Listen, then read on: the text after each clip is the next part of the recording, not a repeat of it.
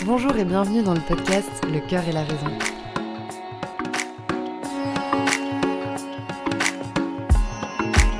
Bonsoir Comment ça va? Ça fait super longtemps. Alors j'ai disparu aussi vite que je suis apparue. Mais en même temps c'était l'été, j'avais mes examens de rattrapage, il faisait beau et chaud. C'est faux, vive l'été belge pluvieux. Mais en tout cas, il y avait plein de choses à faire, plein d'événements trop cool, plein de copains à voir. Et une des causes de mon absence ici a été le retour inattendu de mon très cher ami, le FOMO qui a été tellement présent à mes côtés cet été, qui méritait bien un épisode à son sujet, et c'est donc de ça dont on va parler aujourd'hui. Alors, pour commencer, ce serait intéressant de savoir qu'est-ce que le FOMO? Donc je vais utiliser le FOMO et pas la FOMO, parce qu'au fil de mes recherches, j'ai vu qu'on disait plutôt le FOMO que la FOMO, alors que j'ai toujours dit la FOMO, mais on parle du syndrome du FOMO, donc on va le mettre au masculin. En gros, le FOMO, c'est l'acronyme de Fear of Missing Out, donc la traduction littérale en français, ça signifie la peur de manquer quelque chose, la peur de passer à côté de quelque chose. On entend beaucoup ce terme aujourd'hui, euh, que ce soit dans la presse, sur les réseaux sociaux, etc. Mais en réalité, il existe depuis bien longtemps. Donc en fait, même s'il n'était pas nommé comme tel, on le retrouve dans les pièces de Molière par exemple. Mais ça y a seulement 20 ans environ, donc en 2004, que ce terme est apparu grâce à l'américain Patrick McGuinness, qui était à ce moment-là étudiant à l'Harvard Business School et qui s'est rendu compte qu'il y avait une suractivité sociale des étudiants autour de lui. Donc en 2013, le dictionnaire Oxford publie une définition officielle qui est la suivante. Le FOMO est considéré comme étant une appréhension omniprésente que d'autres pourraient avoir des expériences enrichissantes dont on est absent. Donc en continuant un peu mes recherches, je suis tombée sur une autre définition en deux temps que j'ai trouvée un peu plus intéressante. Ils disent que le FOMO se définit par deux éléments principaux. Donc le premier, qui est un peu comme la définition d'Oxford, c'est l'anxiété liée à la possibilité que d'autres personnes puissent avoir des expériences agréables auxquelles le sujet ne participe pas. Et le second, c'est un peu la conséquence de ceci, c'est le désir d'être constamment en contact avec les autres via les réseaux sociaux, la consultation compulsive des réseaux sociaux et des notifications éventuelles. Donc on constate que ce sentiment de FOMO est étroitement lié avec la numérisation de la vie quotidienne, l'abondance d'informations disponibles grâce à Internet, et particulièrement l'utilisation excessive des réseaux. Autant pour les posters, donc les personnes qui vont montrer leur vie sur les réseaux sociaux, que pour les consulteurs, donc ceux qui vont observer celle des autres. J'ai inventé ces deux termes, mais vous voyez ce que je veux dire. Et du coup, j'ai aussi découvert les termes de nomophobie et de mobidépendance, donc deux termes que je connaissais pas du tout. Et en fait, c'est des mots valises construits par contraction des expressions de no mobile phone phobia pour le premier ou mobile dépendance pour le deuxième, et qui dessinent alors la peur excessive d'être séparé de son téléphone mobile. Et du coup, selon une étude, il n'y a pas d'âge et pas de genre pour souffrir de cette peur de passer à côté de quelque chose. Après, j'ai lu un autre sondage qui disait que le FOMO touche de manière plus ou moins forte quelques 69% des millennials, donc définis ici comme les personnes qui sont nées entre 1980 et 1996. Les plus connectés, ce serait donc pas forcément les ados comme on pourrait le penser, mais les 30-49 ans. Et à côté de ça, j'ai effectué un petit sondage sur le compte Instagram du podcast, donc je t'invite d'ailleurs à rejoindre parce que c'est cool, c'est le cœur et la raison underscore et aussi auprès de mes amis, et je me suis rendu compte que ça touchait en fait énormément de personnes de mon entourage, même si pour la plupart ce FOMO était vraiment plus présent étant plus jeune, et qu'aujourd'hui, bah, ils l'ont moins, ou alors en tout cas, ils arrivent beaucoup mieux à le gérer. Mais donc, d'où est-ce que vient ce FOMO? Il y a eu énormément d'études sur ce sujet-là, et j'ai été assez choquée de voir toute la littérature qu'il y avait à ce sujet, donc euh, j'ai essayé de faire un condensé au mieux dans cet épisode, mais je vous jure, c'était pas facile. Et du coup, plusieurs études ont été menées concernant les causes du FOMO.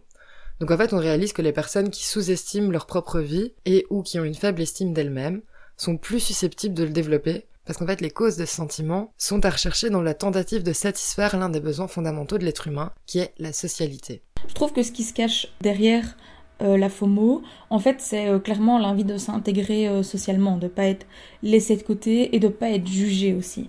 En plus de ça, donc cette peur de, rater un événement ou une nouvelle importante qui crée du lien social, parce que c'est ça la question, c'est pas tellement de pas être au courant, c'est de pas être au courant et du coup d'avoir l'air débile et de pas savoir s'intégrer socialement. Et ça, je trouve, ça peut provoquer de l'anxiété, tu vois. Et en fait, ça me concerne aussi clairement parce que comme tout le monde, j'ai envie de faire partie des discussions, j'ai envie de euh, créer du lien social. Et j'ai surtout envie de pas être jugé. Je crois qu'au-delà du lien social, c'est la question de pas être jugé par les personnes que l'on fréquente. Je trouvais ça important d'en parler parce que j'ai l'impression qu'on n'en parle pas assez alors qu'en fait ce phénomène il peut quand même conduire à des conditions pathologiques comme l'anxiété sociale, des niveaux élevés de stress, de l'insatisfaction, euh, même des insomnies, des symptômes anxieux, dépressifs, etc.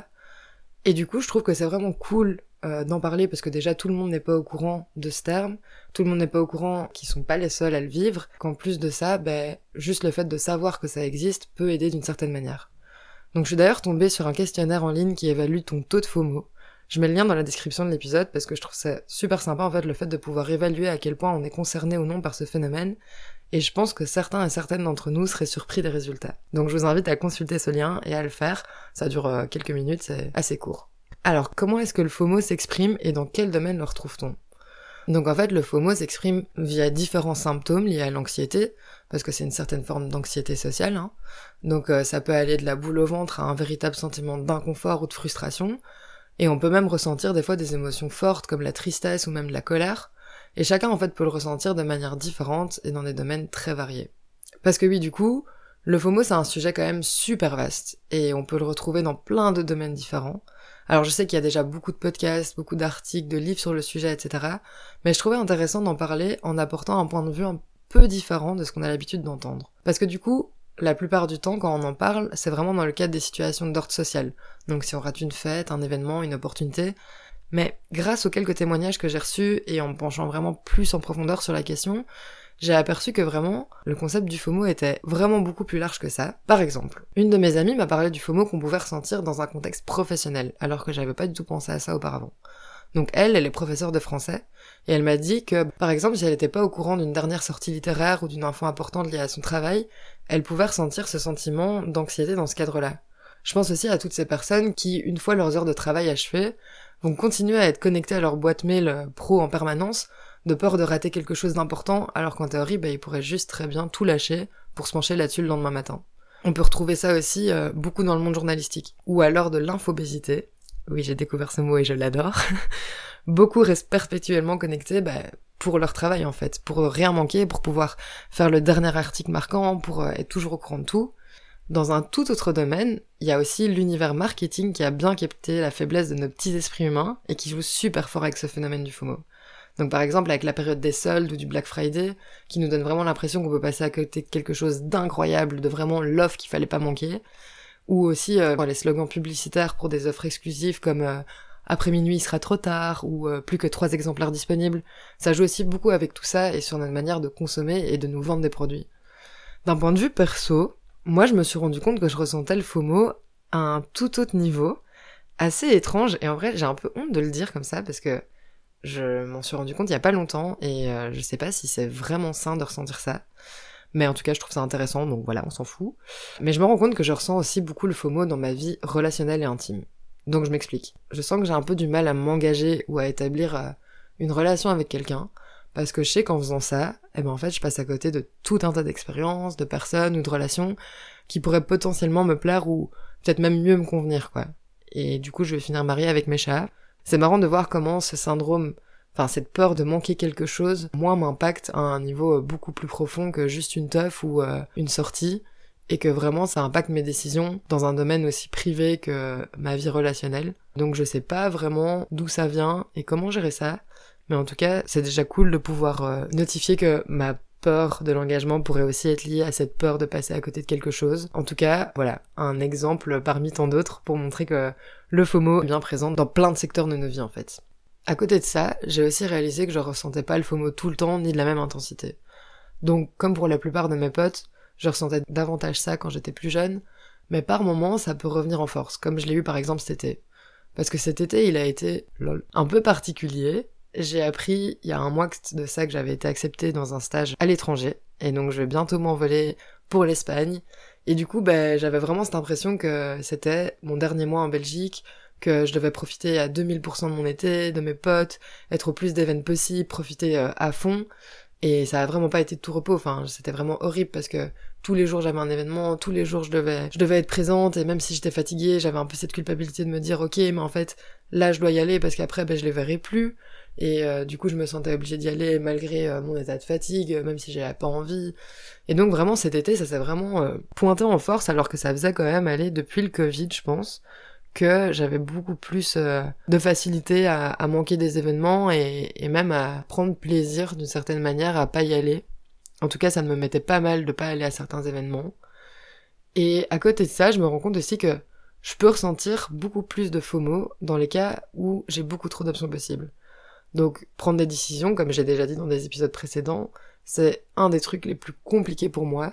Et quand on me propose mille plans différents, je frise total et je sais pas quoi choisir. Et du coup, soit je vais rien faire du tout, parce que ça me stresse trop, soit je vais faire un choix, mais quand même garder dans un coin de ma tête ce à quoi j'ai renoncé. Et donc dans tous les cas, je vais ressentir une certaine forme d'inconfort liée à ce que je manque en fait.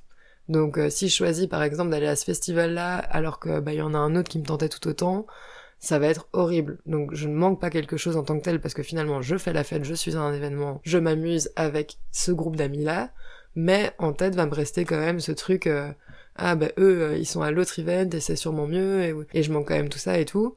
Et un des trucs qui a été assez drôle, c'est que j'ai fait un pot de départ la semaine passée, donc bah justement lié à ce départ à l'étranger, et j'ai eu le FOMO dans ma propre soirée.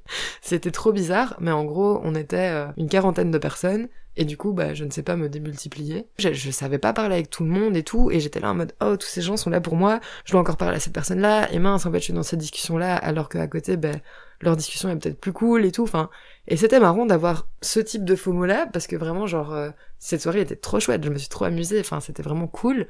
Mais je ressentais un peu ce cette angoisse de me dire punaise je dois parler à tout le monde je vais jamais avoir le temps je vais je vais manquer tellement de choses. Et du coup c'était intéressant aussi de voir comment euh, même une fois que t'es dans une activité sociale les autres options peuvent soit paraître plus euh, alléchantes ou même dans une interaction sociale tu peux vouloir participer à celle qui est juste à côté de toi.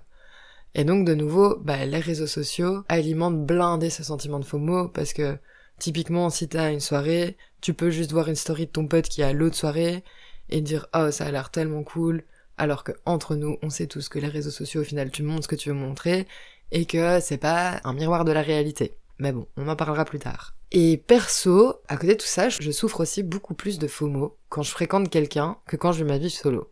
Quand tu côtoies quelqu'un d'un peu plus près, donc euh, voilà, dans une relation euh, un peu plus sérieuse et émotionnellement impliquée, eh ben tu partages beaucoup plus ton quotidien. T'expliques, euh, enfin tu lui dis comment t'occupes tes journées, quels sont tes projets et tout le tralala. Et du coup pour ma part, je peux me sentir parfois un peu mal de rien faire quand je sais que la personne que je côtoie fait plein de trucs, ou est en teuf, ou voit ses potes et tout ça. Mais je suis beaucoup moins à l'aise avec moi-même de me dire euh, ah bah yes trop cool, euh, petite soirée cocooning ce soir.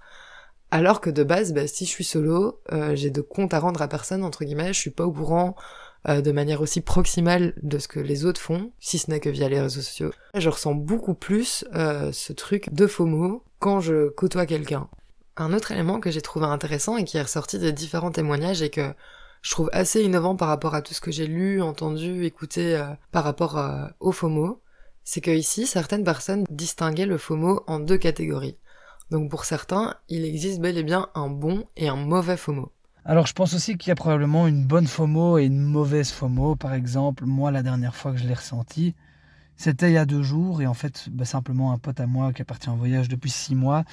Euh, j'ai commencé un peu à lui parler pour qu'il m'explique un peu son voyage. En fait, je me suis rendu compte que ça me manquait énormément et que j'ai vraiment trop envie de repartir. Je pense qu'ici, c'est une sorte de FOMO dans le sens où le réflexe que j'ai eu après en réfléchissant de mon côté, c'est de me dire, ben, plus le temps passe, moins l'occasion se présentera de pouvoir partir aussi longtemps, en tout cas aussi loin. Pour moi, c'est une certaine sorte de FOMO, celle-ci, c'est une bonne FOMO, je pense, parce que bon, ça me permet de me rendre compte que j'ai envie de partir et de, et de passer à l'action, ou en tout cas de prévoir le coup. Après, il y a la FOMO qui est plutôt, on va dire, le côté chétane, le côté obscur de la force qui est probablement plus présente dans les cas au niveau social. Hein. Donc dès qu'il va y avoir des teufs avec des potes, un événement organisé, toujours vouloir être présent, ne pas rater, euh, ne pas rater le truc, être avec tout le monde, etc. Et celle-là, pour moi, elle est beaucoup plus vilaine parce qu'au final, on est plus soi-même quand on réagit euh, de, de la sorte, parce qu'on va simplement le faire pour ne pas rater une teuf, mais on va pas s'écouter soi-même, quoi.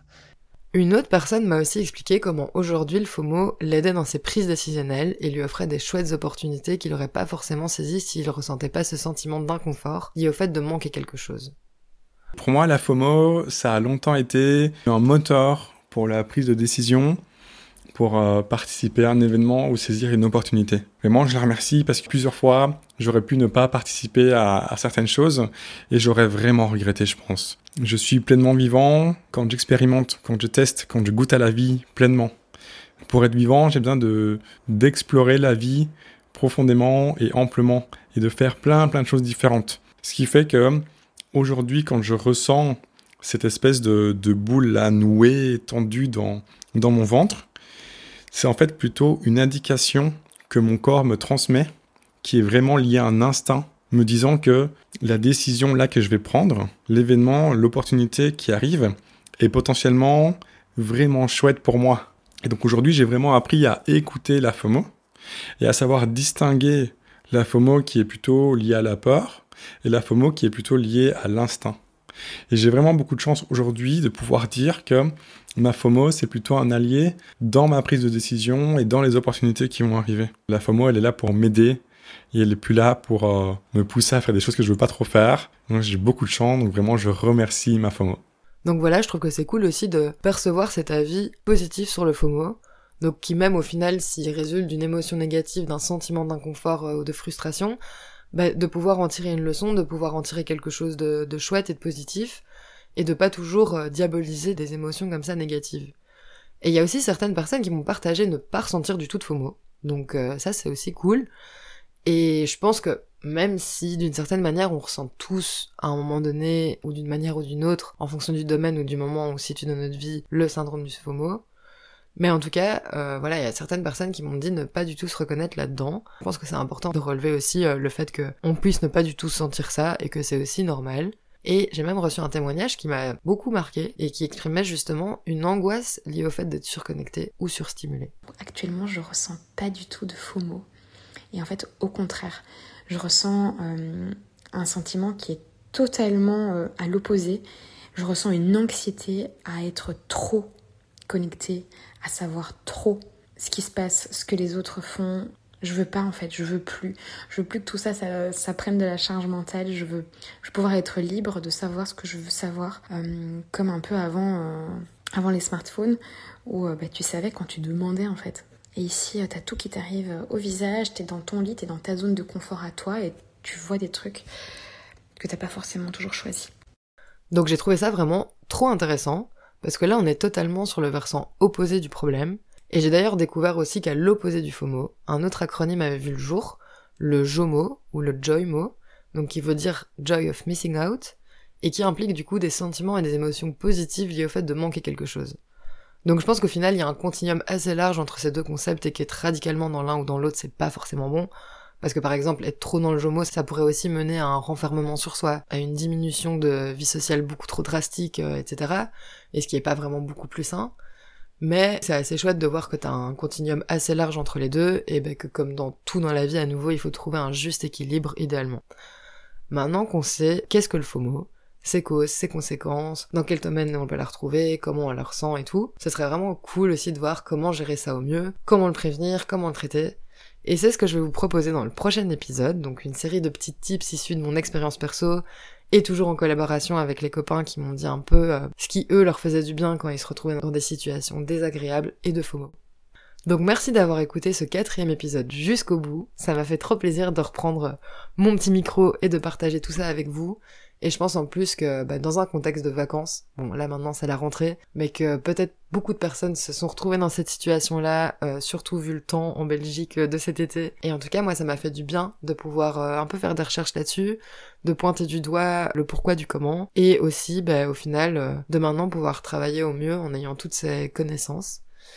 Donc, on se retrouve bientôt pour la suite, et si ça t'intéresse de partager ton avis, d'avoir des informations complémentaires, de discuter de tout et de rien, je t'invite vraiment à suivre le compte Insta Le cœur et la raison. Et voilà. Donc je te fais des gros bisous et d'ici la prochaine fois, porte-toi bien. Ciao ciao